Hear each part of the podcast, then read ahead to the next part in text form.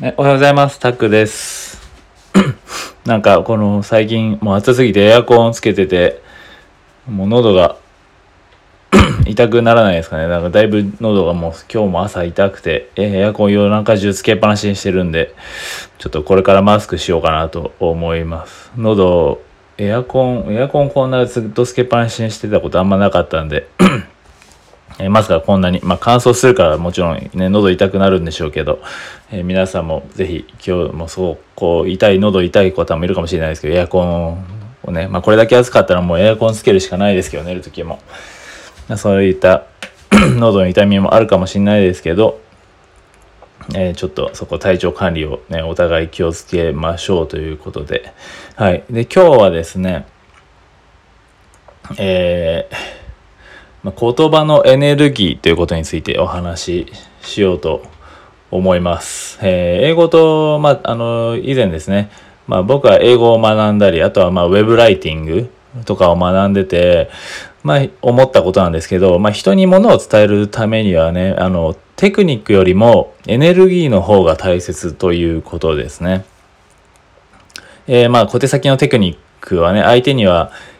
まあ結局響かなかったりするんですよね。まあそういった経験はある方もいるとは思うんですけど、ね、会話も結局文章もどんな下手でもいいからやっぱりエネルギーがあると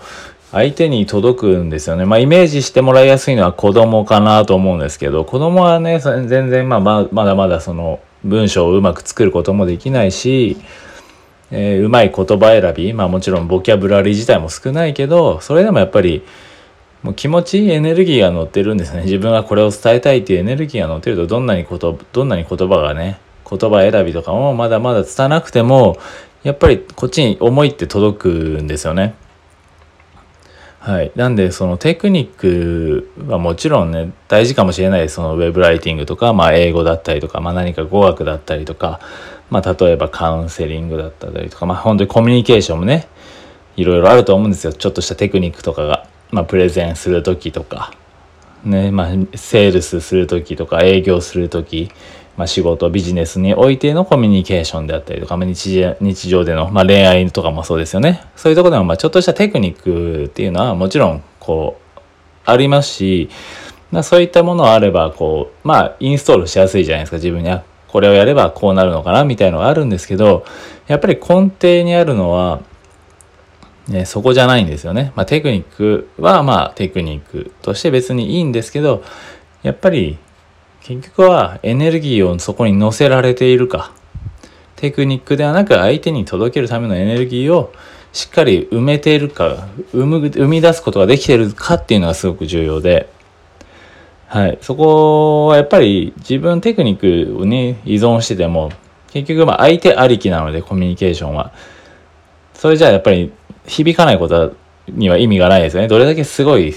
優れたテクニック使っても、相手に響かなければ価値はゼロなんですよね。それだったらじゃあ相手、一番大事なのはじゃあ相手は何を求めてて、相手は何をこちらにまあ、言ってもらいたいとかだったり、まあ、どういう言葉をかけてもらいたいだったりという、まあ、想像力ですよね。そこの想像力をいかにこう養うかっていうことの方がすごく大事かなと、はい、思っております。なんでそこのね、テクニックにこだわる、まあもちろんスポーツとかもそうなんですよね。結局、まあ僕もサッカー長いことやってきましたけど、テクニックが確かに上手い人は多いですよね。まあ今は特に結構ね、なんでも、まあいろんなことが、情報もいろいろ入ってきて、まあ子供たちのテクニックもいろいろね、まあサッカーだけじゃないですけど、まあどんどんどんどん上がってきます。